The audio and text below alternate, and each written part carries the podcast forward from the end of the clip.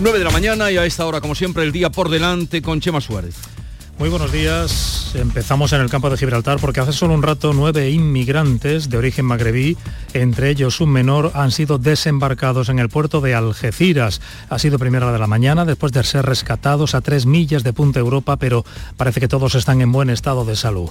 Están aumentando las denuncias por la difusión de imágenes trucadas de niñas desnudas en Almendralejo, en Badajoz. Ya hay al menos 30 menores afectadas cuyas familias están acudiendo a la policía para comunicar los hechos.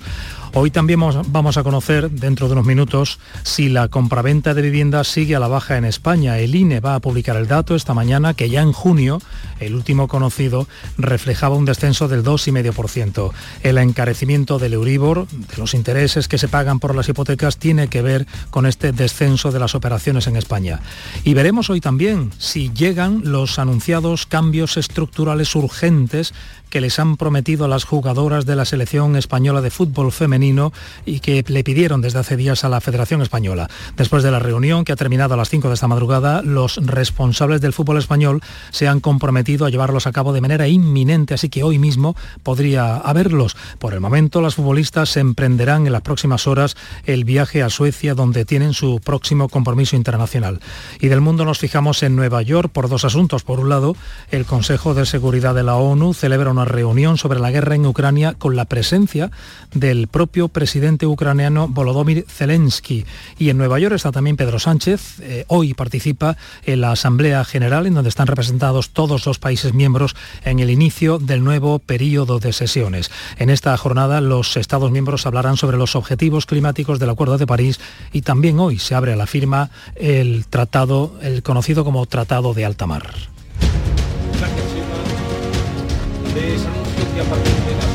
y ya hablaremos entonces de las universidades. Eh, vamos a hablar con el consejero de universidades, José Carlos Gómez Villamandos, que fue, por cierto, rector de Córdoba, además rector de toda la, la CRUE, de toda la eh, reunión de rectores de España, o sea que conoce bien el paño, y hablaremos con él a partir de las nueve y cuarto más o menos. Antes de continuar con Alberto, eh, os introduzco aquí una cita con Alberto, con José María y con Ana, y ya cambiamos de tercio pero por cierto, que eh, la agenda del presidente, eh, qué bien le ha venido, ¿eh? que no, pero eso, ya es, mm, azar, suerte, casualidades. Magia. Magia. Pero qué bien la que él ayer no estuviera allí sentado. Copperfield.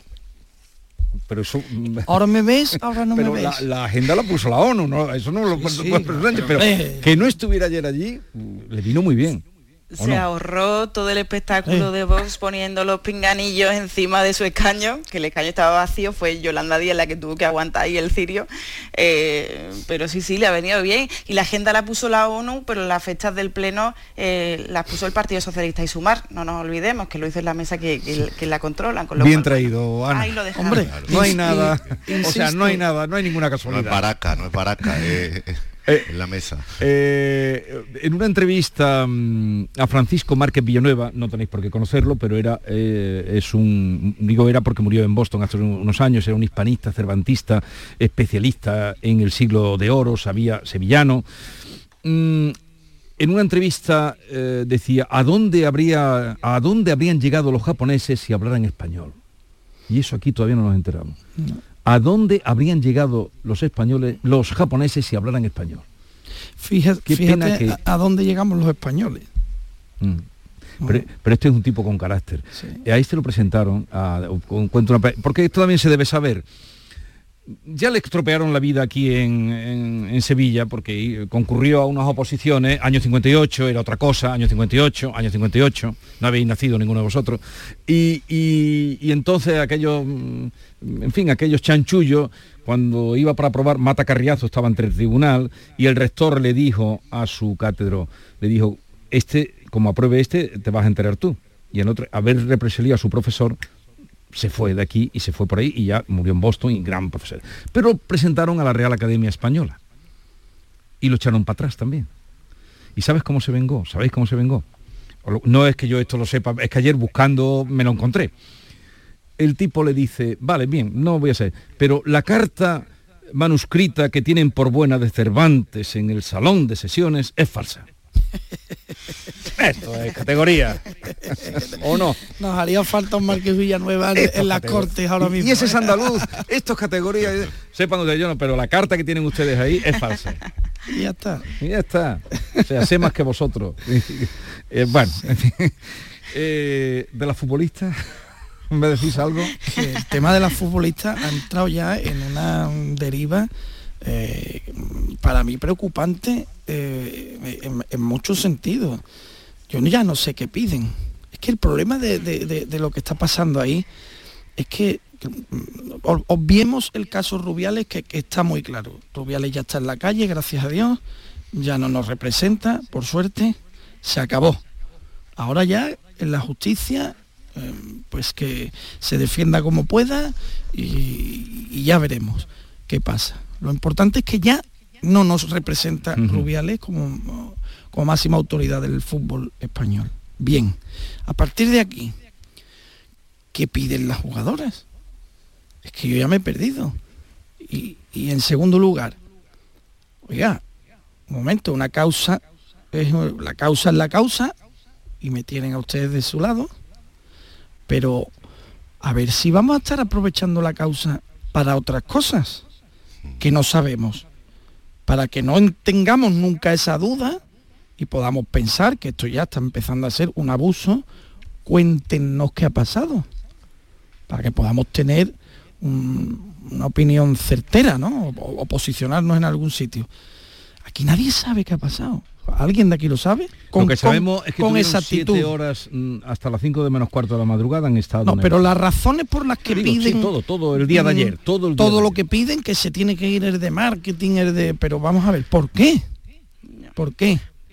O sea, porque a mí no me puede decir nadie, imagínate, yo como responsable de una de un grupo de. A mí me va a venir a decir a quién tengo yo que poner y quién tengo que quitar. ¿Esto qué? Ya. Yo creo que, que la jugadora em, lo que han hecho ha sido aprovechar un poco el foco mediático ¿no? y toda la atención que tienen en estos momentos pues para pedir cambios estructurales lo que, pedían eran eh, cambios no sé si en cuatro o en cinco equipos de la federación en cuatro o cinco departamentos eh, pues que se quitara al, jefe prácticamente ¿por qué? ¿por qué? Alberto pues yo creo que lo de Rubiales también eh, tiene mucho que ver o sea y la, postura que adoptó la federación después de lo que pasó tiene que ver con una dinámica interna que yo creo que a ella les ha perjudicado. Bueno les ha perjudicado y es que pero eh, son, son todo el mundo, en la, federación un primer, La, hombre, hipótesis no es que la federación cerró filas con Rubiales en un primer momento hasta no, que no, eso no es una hipótesis. Eso Pero lo que haya hecho el de marketing y el de no sé qué departamento. Mm, bueno, pues por ejemplo, el, departamento de comunicación puso palabras en la boca de Jenny Hermoso en un comunicado para defender a Rubiales unas declaraciones que no existían por ejemplo. Eh, yo creo que las jugadoras están aprovechando toda esta situación, todo este revuelo, eh, pues para, eh, para intentar no solo cambiar dentro, sino también aliviar un poco ese agravio comparativo y esa situación en la que están las selecciones femeninas respecto a la selección masculina, un agravio comparativo que todos vemos. Y yo no tengo ninguna duda de que esto pasa en la selección masculina de fútbol, la mitad de la mitad, y yo creo que habrían tenido más tacto, por lo menos más comprensión eh, y se habrían por lo menos intentado calmar las aguas de otra manera. Ahora, dicho esto, que yo creo que sí, hay razones, Alberto, yo creo que el porqué, que hay mucho Las conocerás tú y me encantaría que me las explicase. Bueno, me, gustaría saberlas con exactitud, porque probablemente probablemente estaría de acuerdo, ¿eh? si la supiese. Sí, sí, no, la primera de todas es, la, reacción de la federación con el caso Rubiales. Después el agravio, bueno, que, la, que las jugadoras cobran un salario eh, irrisorio en comparación con esto, pues yo creo que es que hay muchas cosas que ya quieren solventar. O sea, hay un agravio comparativo clarísimo, Alberto, y esto, si, tú no lo ves, pues yo ya no, no, no, eh, ¿Has escuchado la respuesta de, Rafa Nadal a esta rápidamente, Rápidamente, y dicho esto, eh, yo creo que las jugadoras tampoco están, o sea, están errando en las formas. Eh, yo creo que están pecando de un infantilismo eh, y de un, de una, de un método del chantaje. Quiero decir, es como si yo no estoy de acuerdo con dinámicas pues de, una empresa en la que trabajo y pido que cambien a mi jefe. pues hasta qué punto se acepta, ¿no? Yo creo que aquí la federación, pero, pero qué razones hay, Alberto, y yo creo que las hay. Otra cosa es que, las maneras a mí no me están pareciendo las convenientes. que las habrá seguro, pero que quiero saberlas que la, bueno, mm, es que yo creo que hay indicios, o sea, yo no te puedo decir porque no estoy ahí dentro. Hombre, pues que se inventen unas declaraciones de una víctima de agresión sexual para poner un comunicado y defender al jefe, pues a mí me parece una razón. Muy bien, pues que la expliquen. Pues mire usted, no queremos el de comunicación porque se inventó el comunicado. ¿Quién lo ha dicho eso? Forma, eso forma parte, de, eso forma parte de, la forma y de la estrategia de las jugadoras que yo no comparto. porque yo creo que no estamos de bien. Ahí hay un velo y vienen y van y van y vienen y ahora 20 y ahora les quitan que ya les han dicho que no van a tener sanciones las que no quieran ir, estas dos que se han quedado en casa. Y primero no iba ninguna, ahora iban eh, todas. Esto ha, de venir un poco en, en un circo y seguramente esa federación o, tendrá que ser intervenida tarde o temprano. Yo creo que el problema, por un lado, es que queda mucho rubianismo y probablemente la seleccionadora es parte del problema porque era cómplice de Rubiales y hay que hacer una limpia ahí absoluta y aparte las jugadoras están aprovechando la coyuntura pues para pedir cosas. Y el, es, las actas estas de la reunión o las informaciones de la reunión de esta noche hablan de cosas como crear una comisión mixta con tres partes, igualar los salarios, cambios profundos, claro, están haciendo también un poco de sindicalismo, aprovechando lo, que aquí ocurre también es que ya están pidiendo mucho, pero no van a tardar los aficionados en pedirle resultados. No, desde luego, como no ganen el viernes, han, apostado muy fuerte, porque como el viernes no ganen, se les va a echar pero bueno, el fútbol es, un deporte y puedes ganar, puedes perder. Sí, pero, pero, tal como está la cosa ahora, más le vale ganar el viernes. Bueno, sí, les vendría mejor, sí. Pero les vendría y el estado de ánimo es muy importante para jugar, ¿eh? Yo creo que después de esto, muy a mí, a lo mejor salen como fieras, ¿eh? Para que... A mí lo que me preocupa mm, de, todo esto es la sensación de, chantaje, ¿no? De, esa, eso me preocupa, ¿no? Es decir, vamos a ver si han pasado cosas, vamos a arreglarlas, ¿de acuerdo? Vamos a sentarnos y vamos a arreglarlas.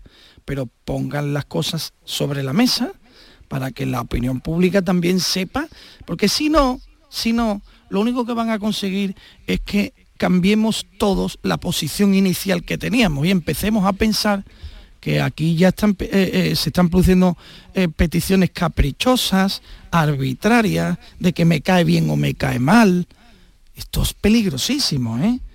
Porque no se puede someter a un organismo que tiene su directiva y su, y su organigrama mm, mm, al capricho. No, tiene que haber unas razones de peso.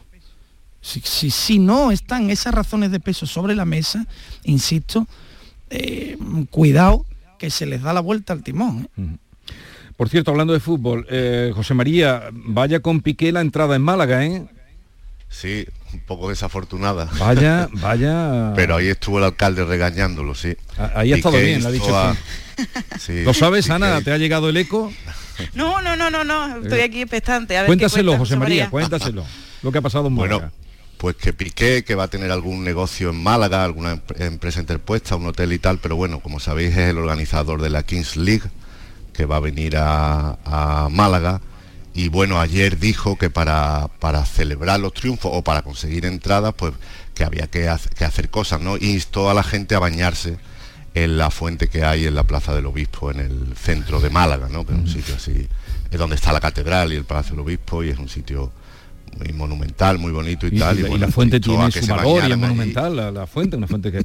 Sí, exacto. y entonces le faltó tiempo al alcalde de la torre para para decirle que tenía que tener unas palabritas con Piqué y que esto no era un sitio para hacer gamberradas. y, le, y, le, reprendió. Y fue un poco ayer la, Sí, pero le dijo que, eh, que, no incitar a la gente a hacer gamberradas, pero esta gente se cree que al venir de, no sé, que aquí a provincia, oiga, baña... Sí, un tufillo, ese tufillo, Jesús, sí, un, poco como eh, ahí en el sur, pues tal, se puede hacer, bueno, bañate tú en canaletas si quieres, ¿no? Y deja la fuente... bueno, canaletas todavía es una cosa que, bueno, tiene, se puede uno lavar los pies, pero meterse en la fuente, no, digo, pues canaleta, como sabéis, es una fuente que no tiene una eh, un vaso, ¿no? Donde meterse. Allí, bueno, es una fuente de sí, emblemática la gente. bueno, emblemática. Podemos elegir otro ejemplo. Pero es una fuentecita. Pero, esta, fuente, vamos, que se metan en la fuente a bañarse, pero usted está... Es que mm, voy a tener que morderme la lengua un poco. No, dilo. de salpique. las neuronas mm, que están de, la, de las rodillas para abajo no funcionan, ¿vale? Que sí, que con el pie tiene unas neuronas muy buenas en los pies. A ver, sale una noticia, eh, bueno, luego hablaremos de este tema. Lo que pasa es que este tema hasta que no viera la película no quisiera, aunque esté, de, punto de partida esté en contra. Pero el Festival de San Sebastián rechazó proyectar un film sobre eh, guerra y priorizó el de Ternera. Eh, lo cuenta de Objective, un periódico, pues un colega del Comité de Selección descartó en marzo un documental premiado en otros países, uno que se ha hecho sobre de dónde ha salido el libro que está presentando Guerra, y en cambio pues eh, puso este de Josu Ternera, que a ver cómo acaba la cosa, acaba de publicar. Bueno. una, noticia así que largo, que, que todo es comparable. Sí, claro, bueno, y ahí está eh, cómo el nacionalismo también se mete en la cultura, en los festivales, lo, invade todo, lo invade todo y lo pudre todo. Este chico, este colega empezó haciéndose llamar el follonero, ¿no? Eso es. Y ahora se nos presenta como Adalid del periodismo. Mm, mm, lo siento, voy a ser muy rápido. En mi profesión si, ese señor es periodista, cámbienle el nombre a lo que yo soy. Vamos a otra cosa. La mañana de Andalucía. Este- Hambre de librerías, de bibliotecas, de devorar novelas y cómics. Hambre de bailar y ver bailar. Alimentarnos de teatro, de ópera, de zarzuela, de conciertos, de museos y exposiciones. Hambre de aplaudir. Hambre de renacer, de revivir, de reencontrarnos. Cantar, leer, escuchar, mirar, vivir. Emocionar, boca llena. Hambre de cultura. Ministerio de Cultura y Deporte. Gobierno de España. Cuando rascas un rasca mega millonario, un rasca por 10 o por 20 o cualquiera de los rascas de la 11, siempre rascas algo. ¿Algo?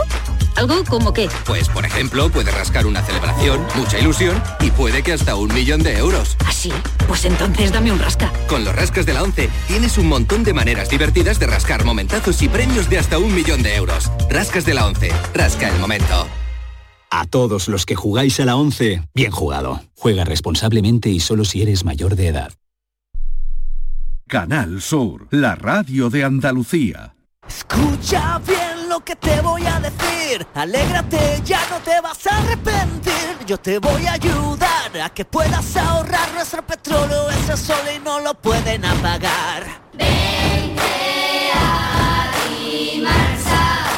Placas fotovoltaicas Dimarsa. Infórmate en el 955 12 13 12 o en dimarsa.es. Los frigoríficos del ahorro, los frigoríficos Nevir. Selección de frío congelador, motor inverter para bajo consumo, enfriamiento rápido, silenciosos. Sí, sí, frigoríficos Nevir. En blanco o inox, puertas reversibles. Ya lo hemos dicho, somos los frigoríficos del ahorro. Nevir, en las mejores tiendas. La diversión te llama sin remedio. Saborea cócteles únicos, vibra con la música y grita de emoción con los partidos más épicos en Sin Remedio Premium Cóctel. Ven a conocernos y no te quedes sin tu reservado. Calle Arcos 33 Los Remedios. GESOL informa. Ya están disponibles las nuevas subvenciones del Plan Ecovivienda con ayudas de hasta el 80% para la instalación de paneles solares de autoconsumo en viviendas particulares. Aprovechate y déjalo todo en manos de GESOL, empresa con más de 4.000 instalaciones fotovoltaicas realizadas. Envía tu solicitud antes de que se acaben los fondos en disfrutatuenergia.com. Formándote en las universidades públicas de Andalucía, puedes ser quien tú quieras. Elige entre 1.500 títulos de grado y máster cerca de casa y con la oferta formativa de mejor calidad. Universidades Públicas de Andalucía. Somos referente. Junta de Andalucía. Algo está cambiando cuando la energía de nuestros hogares proviene de placas solares. Algo está cambiando. Gracias a muchos pequeños cambios, como llenar el lavavajillas, usar bombillas LED, moverse en transporte público, tener electrodomésticos eficientes o ahorrar en climatización, estamos transformando la energía de todo un país. Por ti y por todos, únete al cambio. Entra en algoestacambiando.es e infórmate. IDAE, Gobierno de España. Los fines de semana nos despertamos en los mejores rincones de Andalucía para que conozcas su historia, su cultura, sus curiosidades, sus leyendas. Te invitamos a conocer una Andalucía llena de talento, hermosa, fascinante y única. Andalucía nuestra. Los sábados y domingos desde las 7 de la mañana en Canal Sur Radio con Inmaculada González. Canal Sur Radio. Somos más Andalucía.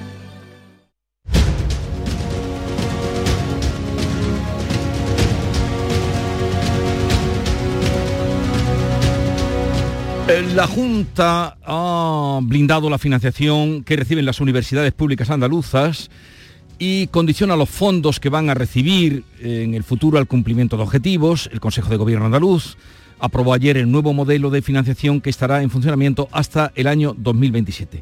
Con tal motivo vamos a saludar a José Carlos Gómez Villamandos, es el consejero de Universidades, Investigación e Innovación, fue rector de la Universidad de Córdoba, rector de rectores también, cuando mm, pues, eh, lideraba eh, la CUE, fue elegido por los rectores para que fuera el representante de todos los rectores, o sea que sabe bien de qué va el mundo universitario. José Carlos Gómez Villamando, buenos días. Buenos días, Jesús. ¿Qué tal? ¿Qué supone este nuevo modelo de financiación que aprobaron ayer? Bueno, lo que supone es dar certidumbre a las universidades. Las universidades van a saber lo que van a, tener un punto de partida de financiación que se va a ir incrementando todos los años en una senda de crecimiento que vendrá reflejada en los presupuestos y que durante cinco años, pues eso les va a permitir con esa certidumbre, pues tener sobre todo la capacidad ¿no? de hacer una planificación estratégica para mejorar ¿no? todos sus indicadores y el servicio que prestan a la sociedad andaluza junto con eso, pues la seguridad de que en una situación económica, que ojalá no llegue, eh, complicada, pues nunca eh, van a recibir menos de lo que necesitan pues para lo que, lo que normalmente se dice abrir las puertas de la universidad. Que no vuelva a endeudarse la, Junta de Andalucía con la universidad. Una cosa muy concreta es que no podrán recibir un euro menos del que ya tuvieron asignado el año anterior. Eso en concreto para que todo el mundo entienda. Ese crecimiento de la financiación, eh, ¿en, qué porcentaje está ahora mismo con respecto al, al PIB de Andalucía? Bueno, el PIB de Andalucía, el último PIB, tenemos siempre que hacer los cálculos con el PIB de hace dos años, puesto que los presupuestos se hacen en el año anterior, los presupuestos del 23 se hicieron en el 22 y el presupuesto consolidado en el 21, y ahí estamos en el 1%. Ya, ya se ha alcanzado el 1%. Ya, tenemos ese 1%, tengo que decir, desde que el Partido Popular está gobernando Andalucía, se ha, se ha roto la barrera del 0,9% y estamos ahora mismo en ese 1%. El, PIB del año 21 fue 160.000, quiero recordar, 700 eh, millones y estamos en una financiación de 1.620, ¿no? Son la financiación básica. Luego tienen una financiación adicional, con lo cual ese, ese PIB ya lo tenemos alcanzado. Y entonces, en el año 24, ¿en cuánto van a crecer? Bueno, en eso es lo que tenemos que ver. Ahora se están elaborando, como bien sabéis, los presupuestos y lo que esperamos es, bueno, pues que haya un crecimiento, el crecimiento acorde a lo que necesitan. Eh, el PIB fluctúa mucho, ¿no? Ha habido, por ejemplo, la pandemia bajó, luego sube, ha vuelto, por suerte, la economía andaluza va bien y el, y el año pasado también se incrementó el PIB y considerablemente. Bueno, vamos a ver hasta dónde podemos llegar, pero desde luego estar siempre en esa franja entre el 0,95 y el 1%, por supuesto. ¿Los rectores de las universidades andaluzas conocen ya el contenido del nuevo modelo de financiación? Sí, eh, este, este modelo ha sido negociado desde el mes de octubre del año pasado con ellos. Eh, han sido más de 50 horas de, negociación con los rectores, de intercambiar documentos y lo aprobaron. Ellos lo aprobaron, eh, se aprobó por unanimidad antes del, antes del verano, en el mes de julio. También aprobado además por la representación estudiantil, aprobado por los consejos sociales y por la representación parlamentaria del Grupo Socialista y del Grupo Popular que está en el Consejo Andaluz de Universidades.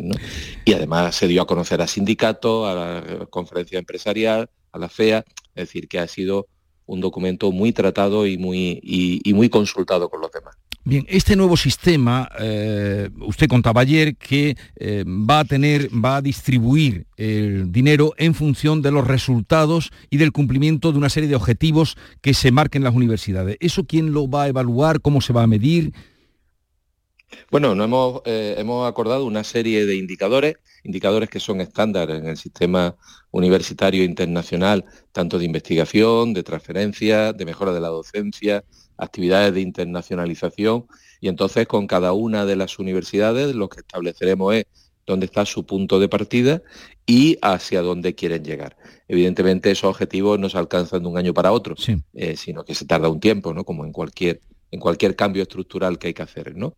Y entonces lo que, eh, lo que nosotros vamos a incentivar es que las universidades hagan los cambios normativos propios, cambios estructurales, para que ellos puedan alcanzar esos objetivos. El modelo evalúa al eh, mitad del modelo, dentro de dos años, se evaluará cómo, han ido eh, evolucionando los indicadores de cada universidad y si hay que hacer algún cambio y así hasta el año 2027 donde sí habrá ya una evaluación que ya tendrá una repercusión económica ¿no? en, eso, eh, en esos resultados ¿no? de la financiación de la propia universidad. Justamente ayer se aprobaba, mm, pues en el Parlamento se daba un paso para las nuevas universidades, bueno, ya aprobadas eh, privadas, UTAMEC y San Pablo. En eso, en contra de esta aprobación sí que estaban los rectores de las universidades andaluzas, ¿no? Bueno, es un, están en contra. Eh, el, motivo por el que se estaba en contra, quiero entender, y así por lo menos en el momento en el que yo era rector y nos manifestamos era porque los informes que se enviaron, que se recibieron por parte por parte de la agencia de calidad no eran, no eran positivos y eso hizo bueno pues ese posicionamiento. Durante este año de gobierno hemos estado trabajando para que se modifiquen las memorias, para que se mejoren esas memorias y la, documentación que hemos llevado al Parlamento eh, pues va ya con todas las garantías. Eh, de hecho, el Partido Socialista durante un tiempo eh, iba a abstenerse, aunque al final pues cambió de, de opinión. En cualquier caso, lo que les puedo garantizar es que este momento de la ley no es lo que garantiza en sí la calidad, sino que es lo que es, es, la licencia de inicio de actividad. Y ahí se tienen que cumplir escrupulosamente los mismos criterios de calidad tanto para una universidad pública como para una universidad privada.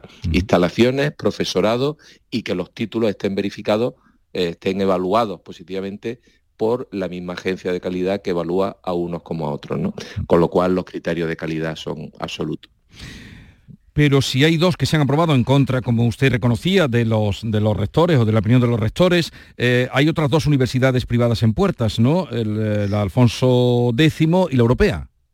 Sí, ambas universidades cuentan con informes positivos del Ministerio, del Ministerio, del Consejo de Universidades del Estado, también informes positivos de la, de la Agencia de Evaluación y ahora mismo, bueno, pues estamos en que el Consejo Andaluz de Universidades emita su informe, que es un informe en el que lo que le hemos pedido a los rectores es que nos den su opinión y al resto de los miembros del Consejo, que nos den eh, aquello en lo que se puede mejorar el informe para que se incorpore en la nueva ley y en las memorias de estas universidades.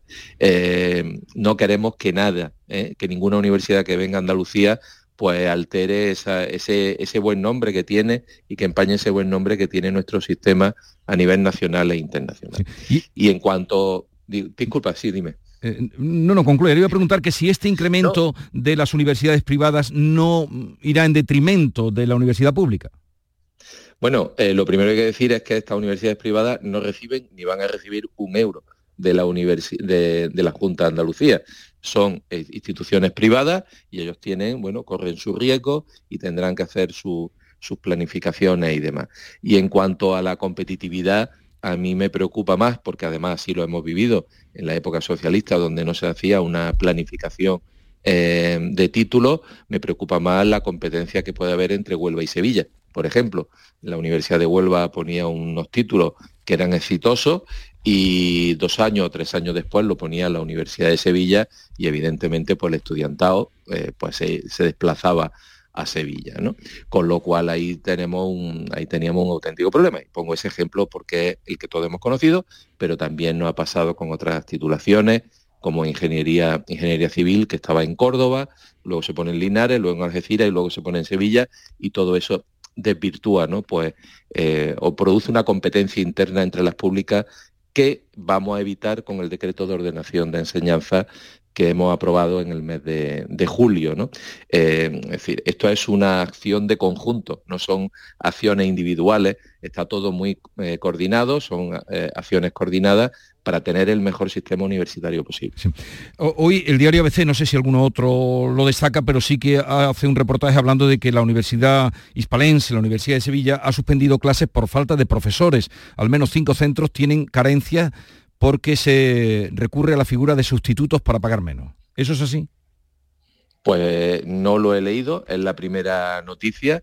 pero los departamentos universitarios tienen, según la ley, la obligación de, y me imagino que los estatutos de la Universidad de Sevilla también lo recogerán así, tienen la obligación de cubrir la docencia eh, y eh, en cualquier caso, ¿no? Eh, es una obligación cuando un alumno se matricula, tiene, firma un contrato con la universidad y la, universidad y el departamento y la facultad tiene la obligación de impartir la docencia que necesitan, ¿no? Con lo cual, bueno, espero que sea una situación puntual y que se resuelva eh, en pocos días, ¿no? Eh, mm, por otra parte, eh, también se habla de 1.400 estudiantes que no han podido entrar en medicina ni en enfermería en Málaga. Sigue habiendo mm, más demanda que oferta. Hmm. Bueno, 1.400 en Málaga, tenemos que tener en cuenta son 1.400 en Málaga, serán 1.000 no sé cuántos en Córdoba, eh, son los mismos alumnos moviéndose en el mismo sitio, ¿no? También hay que tenerlo en cuenta, ¿no? Y que estamos hablando de toda España, eh, son alumnos que vienen, eh, igual que los nuestros, postulan a, a universidades fuera de Andalucía, pues también eh, los de fuera vienen aquí. Eh, hay que hacer una planificación, eh, ya saben que hemos incrementado en un 15%, la media ha sido un 10% el número de plazas, hemos abierto dos facultades, dos, grados nuevos de medicina en Almería y en Jaén, se va a abrir uno en Huelva y lo que necesitamos es que estos estudiantes que están ahora empezando la carrera luego puedan hacer el MIR. Tenemos un grandísimo problema porque desde el gobierno central no se nos permite tener más plazas MIR, con lo cual estos chicos cuando y chicas cuando acaben la carrera pues mm, van a tener que hacer el MIR en otra comunidad autónoma y eso sí que sería además un problema. ¿no? Mm. Consejero, una última cosa que siempre coincide a estas alturas o en los comienzos del curso. Eh, ¿Alguna vez, alguna que otra vez he hablado de este asunto con usted también, cuando era rector? Eh, las novatadas. Mm, ¿Qué se está haciendo con las novatadas que se convierten en gamberradas? ¿Se hace algo desde la universidad? ¿Puede hacerse algo desde la consejería contra las novatadas? Bueno, las universidades públicas eh, tienen unos sistemas de control y unos regímenes. Bueno, y ahora mismo hay una ley de convivencia universitaria y antes había también normativas propias de, las universidades donde están prohibidas las novatadas. Cualquier tipo de novatada. ¿eh? Mm, la que llega gamberrada y la que no llega gamberrada. ¿no?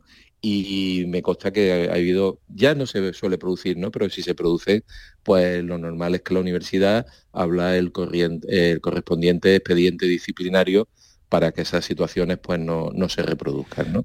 Puesto que ante todo lo que tiene que haber en la universidad es respeto respeto al otro. Si perdemos el respeto, lo perdemos todo y, ahí tenemos que ser especialmente cuidadosos. Lo que pasa es que cuando se sacan de la universidad, por ejemplo, y, transcurren en la ciudad, dígase el Paseo de la O de Sevilla, por ejemplo, en, los dos últimos días, ahí la universidad, ¿qué puede hacer? Ahí la universidad no puede hacer nada. Se está haciendo un espacio público, son personas mayores de edad y ahí la universidad no puede actuar. Igual que si se hace en residencia universitaria o en residencia que no están al amparo de la universidad. Ahí lo único que podemos hacer es seguir insistiendo en la educación, en la educación para que las personas que llegan a la universidad cuenten con esos valores tan importantes que no debemos perder y insisto, en el del respeto que es fundamental. Bien, pues gracias por eh, habernos atendido. José Carlos Gómez Villamando, consejero de Universidad, Investigación e Innovación de la Junta de Andalucía. Un saludo y que vaya el curso lo mejor posible. Muchísimas gracias, Jesús. Adiós, buenos días. Adiós. Bien, ya os voy a liberar porque nos hemos metido. No sé si queréis decir algo de vuestro, vuestra, percepción del arranque del curso en las universidades. Es tu periódico el que cuenta lo que le he dicho al rector, eh, Alberto. Sí, me, resulta sorprendente que a la hora que es el rector no haya leído todavía la, la noticia. La realidad es que eh, son muchos los profesores en la Universidad de Sevilla que consideran que están eh, percibiendo unos ingresos muy inferiores a, lo que deben recibir y, actualmente hay cinco facultades con clases suspendidas porque no, encuentran profesores. Esto es un hecho. Y esto me parece que tiene mucho que, explica mucho el nivel de la universidad, eh, en este caso la de Sevilla, ¿no? Nos vamos. Eh, sí, nos vamos que ya son las 9 y 34 minutos. Eh, José María, eh, Ana. Placer. No sin antes la letrita, porque has traído una letrita, ¿no? Sí, claro. Venga, la letrita flamenca.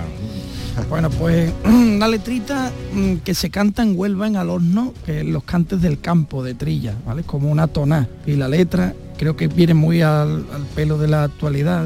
No, debemos quejarnos tanto y actuar más. A ver. Dice, ¿para qué lloras y lloras, cariño mío?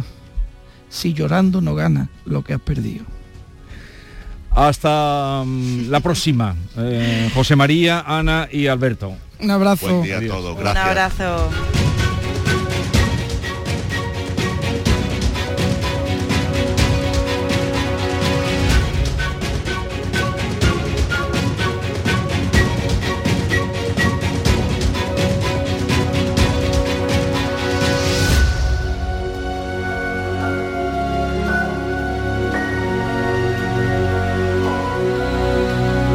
La mañana de Andalucía con Jesús Vigorra. Con la Agenda España Digital 2026 todos somos protagonistas de la transformación digital de nuestro país. Da igual si eres Edu, Judith o Aurelio, si tienes 20 u 80 años, da igual tu origen, si eres de campo o ciudad. Bienvenida a España Digital, aquí y ahora, Gobierno de España. Campaña financiada con los fondos Next Generation, Plan de Recuperación. La mañana de Andalucía con Jesús Vigorra celebra este viernes 22 de septiembre el Día Mundial de la Agricultura y lo hace desde la mayor alóndiga de Andalucía, La Unión en el Ejido. Queremos conocer lo último en innovación y tendencias del sector, la situación del mercado, la sostenibilidad y reducción del desperdicio alimentario. La mañana de Andalucía con Jesús Vigorra. Este viernes 22 de septiembre, edición especial desde el Ejido con La Unión, el principal proveedor de hortalizas de Europa, con la colaboración de La Unión, el futuro que nos une.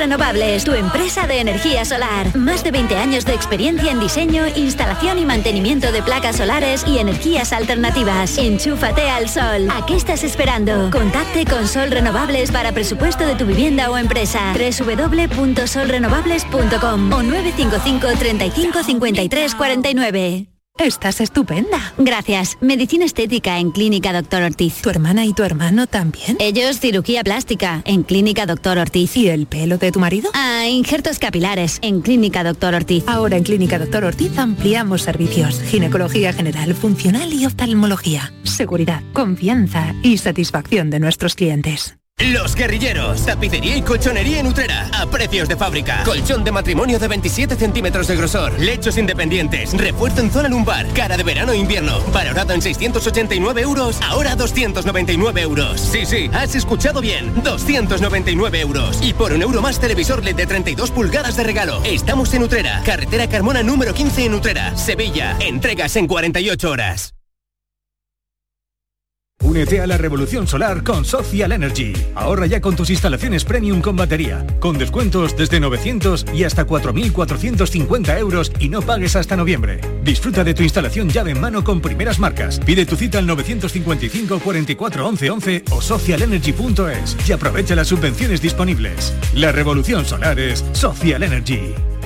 En el programa del Yuyu siempre nos gusta mirar el lado bueno de la vida.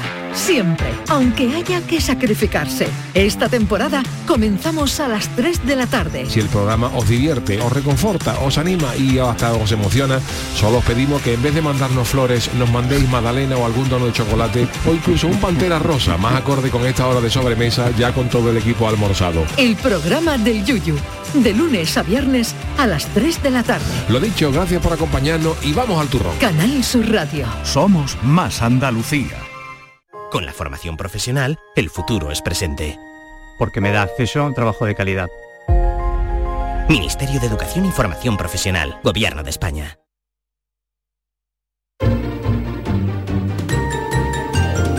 La mañana de Andalucía con Jesús Vigorra. Y con Maite Chacón, buenos días. Hola, ¿qué tal? Uy, qué voz me ha salido de pronto, de hombre. Buenos días a todos. Es que, ¿sabes qué pasa? Que he hablado poco esta mañana. Me he puesto a trabajar, a trabajar como una loca y no he hablado mucho. Dilo ahora en un tono más, suave. Es que a lo Gracita Morales. Es que ya no dilo ahora como Gracita Morales, venga. Buenos días, Buenos días, Andalucía. No, no, señorito, no. Buenos días, Andalucía. Buenos días, Andalucía. Buenos días, Andalucía. Oye, ¿no notáis cuando, cuando oís a, a- a presentadores, a locutores, mm, cuando ha pasado el tiempo, cuando, cuando ponen cosas cuando eran joven, por ejemplo, ahora Pepe Domingo Castaño, las voces se nos van poniendo más graves, ¿verdad? Al Claro. principio todos tenemos como una voz más de pito y luego ya nos vamos poniendo cazalleros. David Hidalgo, buenos días. Buenos días. Yo es que tengo la costumbre por la mañana de una palabra que usa mi madre que es escombrarme. Escombrarme te quita un poquito la salivilla que te queda en la garganta y ya la voz entra limpia, Maite, que tú eso por la mañana no, no te escombras. Sí, escombrarse. ¿Eso qué es? Una Eso- palabra que usa mi madre. Yo no sé si está en el, diccionario, digo, Ra, dímelo tú. Siempre tan fino. Yo por la mañana, como no me tomo un café, también tengo una voz de Manolo. Impresionante. ¿Tú qué haces por la mañana, Vigorra, cuando te levantas? ¿Haces abluciones? No. Hubo un tiempo que ha- hacía, ¿Gárgaras? estaba obsesionado, pero no, tomo un café. Tú tienes una voz muy bonita a todas horas. Ah, muchas gracias, muchas gracias. Vamos a empezar bien hoy, venga. Muchas gracias. Para que no me eche bronca. ¿Cómo queremos?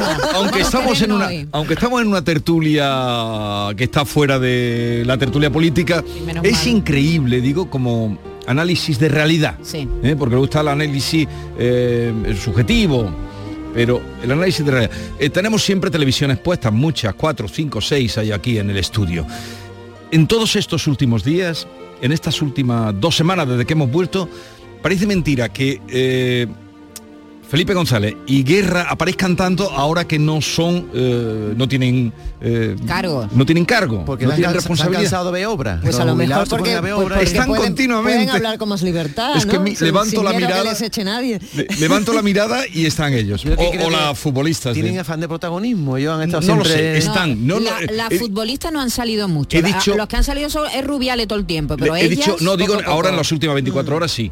Eso sí. En las 24 horas. Y la larga noche de los tiempos. Tú cuando te jubiles, Vigorra, vas a ser tan pesado como Felipe González, saliendo en todos lados, venga. Y, va- Pero y- tú, ¿por qué va- que hablar? Tú- No, tú has sacado el tema. No, yo no los sé cómo te lo he dicho. He dicho primero análisis de realidad. Levanto la mirada y veo continuamente. ah, Míralo, míralo. Sí, pero levanta Fe- la mirada. Pero Felipe, ¿qué edad tiene? 78, No sé, por ahí, a mí ¿no? que- yo qué sé Cuando la edad que tú te tiene. jubilado, lleves 20 años jubilado, si va a aparecer por todos lados con el bastón, hola, que quiero un programa. como así. Buenos como días, hizo- Andalucía. Exactamente.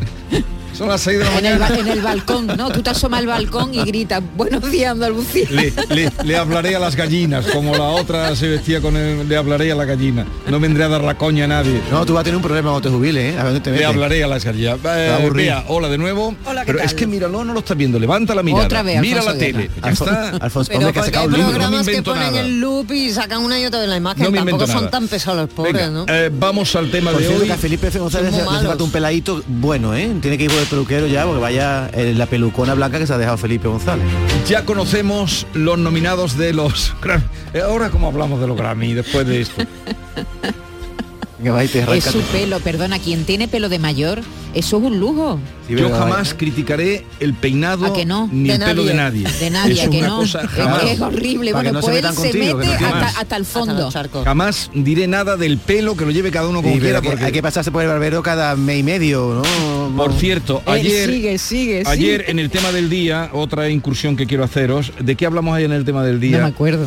¿Cómo que no te acuerdas? Hombre, de ayer yo no retengo Pues la nada. de, algo tan importante Bueno, como eso, la amistad. La sí. Me encontré con una cita que digo, qué pena no haberla tenido por la mañana para, Venga, para di la hora, ¿qué contrastarla. Venga, Vigorra, si te la, la- la- la apunté Ah. para decirla ahora. Venga. Del escritor Javier Mije, no sé si has leído algo de No. él, eh, curso elemental de misantropía, tiene No, varios. no he leído nada. Dice, amistad, uso elegante del otro. Buena, ¿eh? Perdóname, pero eso, también puede ser... satírica. Amistad, uso elegante del otro. Muy buena. El sadismo Mientras también puede no ser se- eso. Ah, ¿no lo has pillado? Vamos con los Grammy. Sa- sadismo, sadismo, uso elegante del otro, también se puede decir que es sadismo. Hombre, elegante. Sí, se puede hacer con elegancia, con un, látigo de cuero. Entra ya en el tema, Maite. Venga, Pablo Alborán. Pablo Alborán. ¿Sabes cuántas nominaciones tenía los Grammys Latinos Pablo Alborán? Cinco. No, no que tiene ahora, sino Ah, que tenía. No, sin no. tener ningún premio. Eso no me lo he estudiado. Ah, ¿No te lo has estudiado? No. 23 nominaciones. Y no ha pillado nunca mía. ninguno. Hasta el Qué momento. éxito. Sí, Pues sí. en Y ahora, Sevilla se lo van a dar. y esta, en esta edición tiene 5. Se puede llevar la mejor grabación del año por esta canción, por Carretera y Manta, álbum del año por La Cuarta Hoja, canción del año por Amigos, que es una colaboración que hizo con María Becerra, mejor álbum pop y mejor canción pop por Contigo. Cinco nominaciones, seguro que alguna de ellas cae. eh, Y, nada, pues está estupendamente. Pablo Alborán estará encantado. Otro, vamos a destacar solo los andaluces, ¿vale? Otro que no es andaluz de nacimiento, pero como si lo fuera, Alejandro Sanz va a competir por mejor canción del año con su colaboración junto a Camilo con NASA. Perdón por pensar cosas que no son. Es que antes de ti me volvieron mierda el corazón. Y también a mejor grabación del año por Correcamino, es decir, que tiene Alejandro Sanz dos nominaciones. Vanessa Martín también tiene dos nominaciones a los Grammy, mejor álbum pop tradicional por Placeres y Pecados y mejor diseño de álbum. Vamos a oír uno de sus temas, ¿quién lo diría? Todo va tomando su lugar. ¿Será que navegar nunca fue imposible? Manuel Carrasco tiene una nominación. El artista está nominado en la categoría de mejor álbum vocal tradicional por Corazón y Flecha, eh, eh, incluido este tema que se llama Eres. Eres como la llama, como la nieve, como el milagro que se aparece, la peligrosa razón que curarlo. Oye, pues pocas nominaciones veo para Manuel Carrasco, ¿eh? Mucha para Alborán y poca ca- para Carrasco, Bueno, que yo creo tu- que tiene tu repercusión. gusto. Y después, claro, el mejor álbum flamenco son todos nominaciones españoles, ¿no? Está ahí Diego Guerrero, Omar Montes, que no sé yo, Omar Montes mejor álbum flamenco es un poco raro, pero bueno. Israel Fernández, el madrileño, fantástico cantador, Juanfe Pérez y Niña Pastori por su álbum Camino.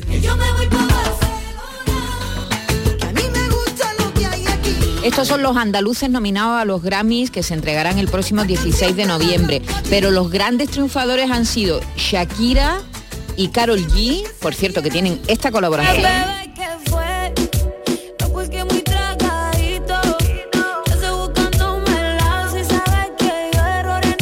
Ha sido una de las canciones del verano, sí, ¿verdad? sí, sí, te quedo grande. ¿Cuántas Eh, canciones eh, lleváis del verano? Estáis todo el día con... Esta, Esta ha sido una de ellas. Sí, una de ellas. Y también Camilo. Siete nominaciones tienen cada una. Shakira, Carol G y Camilo eh, son, tienen siete nominaciones. Así que los colombianos ganan por goleada. Oye, y este, el de la fiesta, el capó no han dado nada. El de si quiero, si me quiero morir, traerme No, flores, no, qué raro, ¿no? Ese es español, ¿no? No, después de Puerto Rico. Ah, pues entonces no lo sé, porque yo me he mirado, Ah, vale. me he estudiado solo Pero los andaluces. habría que decir más bien a quién no han nominado. Hay 300 nominados. Es que la lista de los no nominados es más sí, interesante. Hay muchos muchos premios, muchas categorías distintas y muchos nominados en cada categoría. Pero bueno, Daniel. Sancho afronta un año de cárcel, pero a estas alturas por romperle un diente a un hombre de un puñetazo en Madrid en el año 2019. Correcto. ¿Y ¿Tú has cogido algún, algún taxi y te has colado? En el aeropuerto, por ejemplo, porque eso fue lo que hizo. ¿Eh? Cumple, tú sabes que Daniel Sancho cumple prisión preventiva en Tailandia y ahora la Fiscalía de Madrid solicita un año de cárcel para él por una comisión de un delito de lesiones en una agresión que tuvo lugar en Madrid hace tres años. Según consta, se introdujo en un taxi sin respetar la cola que había esperando y al ser recriminado por un señor mm, cuyas iniciales son JC, pues Sancho le dio un puñetazo en la cabeza, ocasionándole lesiones que tardaron 12 días en curarse. Además, como has dicho, le rompió un diente, en concreto el incisivo superior derecho, por si estás interesado. ¿Qué, qué- qué investigación? Perdimos investigación. Incisivo, superior derecho. Por cierto, no va a pedir España la extradición, pero que si saliera de Tailandia algún día, le queda también cárcel. Pero qué casualidad que salga ahora, ¿verdad? Lo del Es tema raro. del puñetazo años después eh, eh, huele un poco a ver la- cómo nos lo traemos a España Sí, y han- lo sacamos de Tailandia Han- como han sea. ¿no? eso muy raro. sí. Menudo matón. Pide milagros de Cecilia Jiménez. ¿Y quién es Cecilia Jiménez? Pues de sufrir por su exceomo a estrenar, oigan esto, una ópera en Las Vegas, la de el exceomo de Borja. Cuéntanos. Bueno, os acordaréis, ¿no? Hombre. Fue en el año 2012 cuando en, en aquel pueblito, eh, aquella iglesita pequeñita, descuidada desde hacía décadas, pues le ca- encargaron a una buena mujer del pueblo que restaurara una pintura que había allí, un exeomo, y bueno, pues No, la no, imagen se ofreció ella. Dio, o se ofreció ella. Sí, bueno, sí, decía que estaba aquello y lo iba a arreglar. la y lo arregló bien, y dio la vuelta al mundo. Y puso al pueblo en el, en el planeta. La- totalmente, porque entre otras cosas nadie, una capilla de un pueblo aragonés por ahí perdido, pues fíjate tú, ¿no? Bueno, es alucinante, nunca se pero esta historia la llevan en Las Vegas a un musical, ¿eh? Un musical eh, que realiza Andrew Flagg y que en principio se va a estrenar este próximo 30 de septiembre. Y, y claro, mucha gente pensará, porra, en Las Vegas, a Las Vegas se llevan la historia, mm, Pero, pero a ver, se podía ¿es haber quedado en musical España. o es ópera? Es una ópera, es Por eso, es una que- es que ópera es todavía musical. más, mm, Pero lo mejor Sí, es, que ópera, este señor de la ópera vino a conocerla y hay una relación personal también con ella. Pero la historia es porque se hace en Las Vegas y no se hace en España. Y es que según dice este señor, en España nada más que ponemos problemas para todo. Así que a tomar viento y en Las Vegas se va a estrenar. Eso sí, no han perdido la esperanza de traerse esta ópera a España. Vamos a ver también cómo funciona en Las Vegas y si entienden un poquito la historia. Y querrían, en el caso de que se lo trajeran aquí a nuestro país, que este, eh, esta ópera la protagonizase eh, un, un actor de enjundia conocidito y que cante bien, Antonio Banderas. Eh, oye, entonces será una ópera musical, será una época, una ópera. Por live, pero cierto- anuncian ópera, pero escucha una cosa, desde luego a la mujer le duró poco, porque cuando ocurrió lo que ocurrió, a la mujer le dio una apoplejía, se metió en la cama, le dieron ataque de ansiedad, pero Con claro, 81 años. Ahora estuvo tiene un demencia. año, no paraba de llorar, pero en cuanto que vio El color. Pero que ella, en cuanto le dio el colorín. ella vive, ¿eh? lo que pasa es que tiene Sí, demencia. vive. ¿eh? Bueno, pobre mujer, pobre mujer. Pero digo que, que ella se apuró muchísimo como una mujer de pueblo, la que se había montado, pero que luego vio que aquello lo que hacía era florecer el pueblo. Claro, se vino arriba. La gente, yo no sé si sigue yendo, pero al claro principio los morbosos Hombre, iban a ver. No allí- tanto, pero Borja está... Es que también. Si tú, tú pon Borja. Por favor, ¿sabéis quién ha ido a verlo? ¿Quién ha Javier? Reyes. Nuestro realizador. Nuestro realizador. Sí, ha ido a verlo, Reyes. ¿Y qué? Y había gente, ¿no? Y pagaste por entrar. Había que pagar. ¿Y ese, ese dinero dónde va? Pues, ¿dónde va? Tú Pues también las preguntas. Hay hay gente que privada, cuando hijo. va a Aragón ya no va a ver el monasterio de Piedra ni el Pilar de Zaragoza, va a ver el El exceomo. de Borja. Lo siento, te llama morboso. Javi. que lo es, que lo es, que Si pasas cerca, como no te vas a llegar, yo iría. ¿Tú no irías, Jesús. Por supuesto, allí, si yo por no sé cómo no he ido ya. Y, y- y te haces el selfie con el. Pero- ¿Cómo no iba a ir Javier Reyes? Es que la condición humana mm, no tiene Nos sorprende cada Aquí día. tenemos una No, representación. pero sigue, sigue yendo gente allá. Ahora encima muy. Pues a mí me parece de una, una ciudad tan tierna, esa mujer lo quería Pues hacer sí, bien, ella quería sí. hacerle un bien a su pobre. pueblo. Sí, pero- Esa iglesia estaba que se caía. Y le ha hecho bien a Pero, su pueblo. pero eso lo, lo dices tú ahora que eres pintor y la entiendes. pero cuando tú no eres pintor, cuando tú no eras pintor, no, no tenías tanta Pero me comprensión. imagino a esa señora creo- yendo a la tienda del pueblo comprándose sus óleos, sus pincelitos, ella Yo creo que yo que debes de ir tú a tu pueblo donde te dejen a pintar algo, ¿no? y arreglar algo de lo que en Un tu desconchado de una virgen que hay allí en mi pueblo, lo voy a arreglar. una belleza desconchada.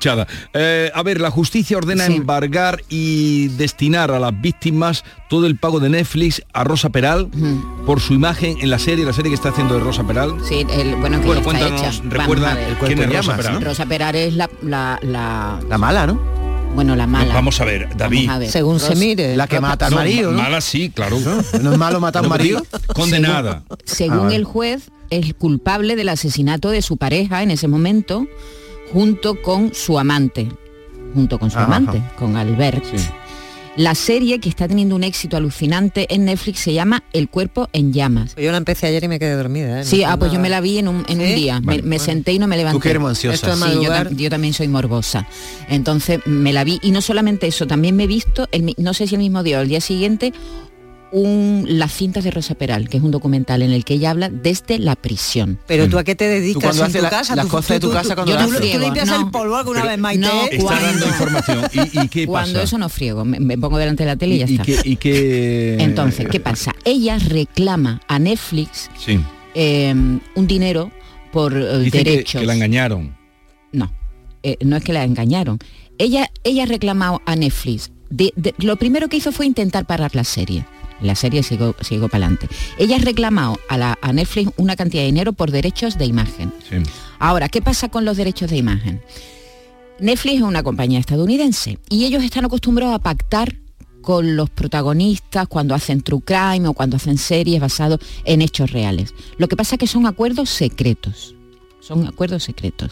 Es decir, que es muy difícil que nosotros sepamos si efectivamente Netflix ha pagado o no a Rosa Peral por este derecho de imagen que ella reclamaba. Mm. Lo que dice el juez es que, en cualquier caso, dinero que cobre Rosa Peral, dinero que será embargado, porque ella no ha pagado la La- indemnización ya, ya, ya, a la claro. que fue condenada cuando la condenaron a 25 años de prisión por el asesinato de su compañero, Vale. que est- se estima, bueno, eran 800.000 euros de indemnización a la pareja del que asesinó. Tú que has visto la serie, el otro Sí. día leía una entrevista, es lo más que conozco, el sábado en El Mundo, Sí. que le hacían a su abogada. Sí. Y decía su abogada, Sí, uy, su abogada está que trina. su abogada decía que ¿por qué tenía que salir hasta el último amante, el último afer o la última Sí, pareja que tuviera que esta no mujer que se contaba Mm. con vida y, y- y- y en cambio de el, el- De el- Albert. el cómplice que Sí, también que era también era cómplice Sí, en este Asesinato, no se decía nada de las relaciones que había tenido. Porque ella es la protagonista absoluta de pero la, Maite, de la eso no serie. tiene, no ha salido ninguna voz diciendo no, me extrañó lo que yo no lo he visto, no, Ha pero salido leí de eso. ayer ayer ella entró en un programa de televisión La abogada. Rosa no no no Rosa Ah, la desde la Rosa. cárcel sí y entonces decía que le estaban imponiendo una doble condena porque la, la han retratado como una persona tóxica. De hecho eh, mm, Úrsula eh, que es la eh, Corberó que es la protagonista de la serie eh, ha dicho que le ha costado trabajo interpretar el personaje porque era tóxico. Y ella dice que ella está defendiendo diciendo esto es una doble condena que tengo Claro. porque todo el mundo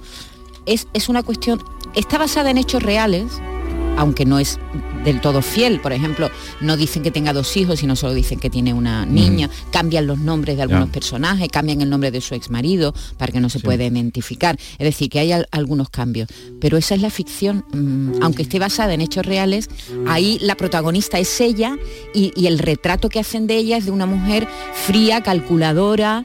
eh, mm, fría calculadora y, y con Le han abierto amantes. un expediente desde la cárcel por conceder eh, no solo las entrevistas para la, La creación de la serie, sino también las que está dando para la radio y para la televisión. Sí, sí, no, para sé en dar qué se entrevistas. traducirá. Y esta, esta, la cinta de Rosa Peral, es- el documental, no la serie, no la serie de ficción, sino el documental, eh, está ella todo el tiempo mm, por teléfono Hablando. desde Sí. la cárcel. Eh, vamos, eh, a otro asunto. Lo de Piqué lo hemos contado ya porque nos lo ha contado Loma hace un momento de lo de la, mm, esto de los chicos que el Piqué eh, invitando a la gente a que hiciera. Sí, sí, lo ¿no? Que, la gente se ha tirado a la fuente Sí, de... pero fue porque él le dijo que se tiraran para, para conseguir una ¿Ha entrada. visto lo que ha dicho el alcalde de, de Málaga, no? Francisco de la Torre le ha dicho a Piqué que Málaga no es una escuela de gamberradas. Hallan por azar los restos de una mujer y dos niños neardentales en el almacén de un museo de Barcelona. Es que son las barbaridades que se hacen. ¿Qué es Es- esto? no es la primera vez que ocurre. Eh, es un hallazgo que tiene mm, ya décadas, un montón de tiempo, que terminan guardados en los cajones de los museos, porque eh, quien en su momento tiene que decidir lo que se hace con esas piezas, pues mm, piensa que carece de importancia, va en un cajón, pasan los años y bueno, pues gracias a la vida o a Dios o a lo que se quiera, eh, llega alguien que, mm, que tiene más conocimientos y se da cuenta de que estamos hablando de un hallazgo súper importante, verdad.